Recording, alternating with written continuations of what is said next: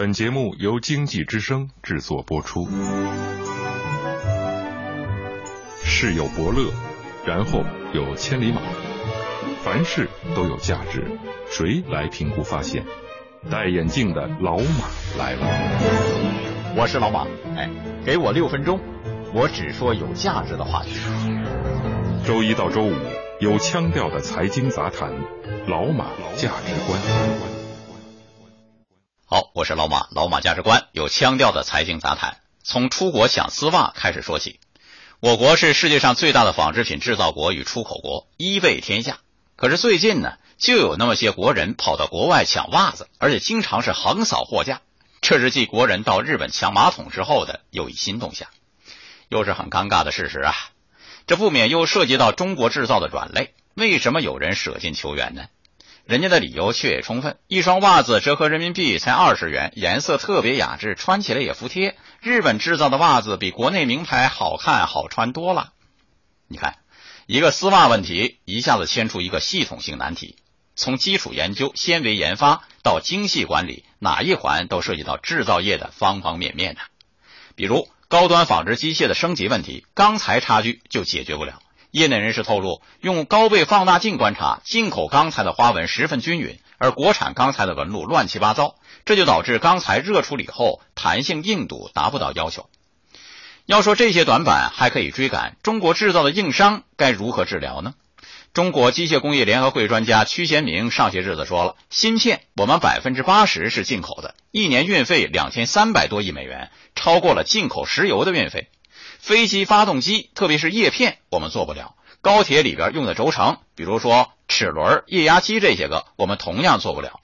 是的，拥有自己的核心技术，成为我国制造业由大国迈向强国的当务之急呀。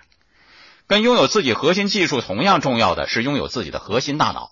沈阳机床厂董事长关西友说：“我们曾经做过一个实验，用世界上最好的零部件、最好的系统装出来之后，用我的话讲，是一个脑血栓就不行啊。”那么，如何拥有自己的核心大脑呢？您对这事儿怎么看？欢迎通过微信公众号“老马价值观”来说说。周一到周五有腔调的财经杂谈，老马价值观。欢迎继续收听老马价值观。拥有自己的核心技术和核心大脑，这看上去不是一下子能完成的任务。面对中国制造的诸多短板，面对中国制造的困境，老马以为千万不要忘记人的创造力和能动性啊！要知道，在生产要素中，劳动力可是排在第一位的。翻看德国联邦政府出版的《德国概况》，有这样一句话：德国是一个原材料匮乏的工业国家，它依赖的是受过良好教育的技术力量。书中提到的技术力量，指的是技术工人、技术员，当然也包括专家。在德国、日本这些发达国家。技术工人提升制造强国竞争力，职业教育成为其制造强国的竞争力源泉，这是不争的事实。就像德国工人的严谨代表着德国制造的精度，日本的工匠精神代表着日本制造的水准一样，中国工人也同样代表着中国制造的精气神儿。有一次，习近平总书记考察了中国中车长春轨道客车股份有限公司，接线班工人姚志慧流利地说出了一大串工艺流程。姚志慧告诉总书记，每列动车有一万九千七百二十六根线束，近十万个接线点，必须将工艺流程到位如流，才能保证高质量完成每道工序。总书记称赞说：“这个工序一口清，很厉害呀。”事实上，在社会上各个岗位都有这样的技术骨干和能手。长客股份的高铁焊接大师李万军，仅一套构架环口焊接七步操作法，就为企业节约了三千多万元。中国青年报社会调查中心最近调查了一位普通的工人杨师傅，干钳工已有三十多年。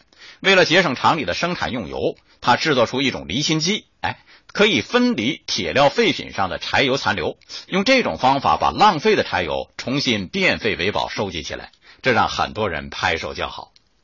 中国制造的提升啊，就要培养这样的产业工人，大胆启用这样的技术骨干。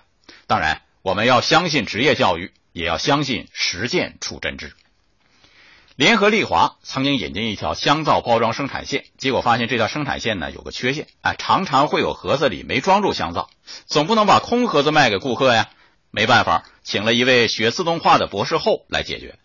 博士后拉起一个十几人的科研攻关小组，综合采用了机械、微电子、自动化、X 射线探测等技术，花了几十万，成功解决了问题。每当生产线上有香皂盒通过，两旁的探测器会检测到，并且驱动一只机械手把空皂盒推走。中国南方有个乡镇企业也买了同样的生产线，老板发现这个问题后大为发火，找了一个小工来，给他下了死命令：你必须给我解决。小工很快想出了办法，他花了九十块钱在生产线旁边放了一台大功率的电风扇，猛吹，于是空皂盒就被吹走了。容老马感慨一句：“中国制造的竞争力呀，有可能握在一群小人物手里。”用毛主席的话说：“人民只有人民才是创造世界历史的动力。”共勉。以上老马价值观，明天接着谈。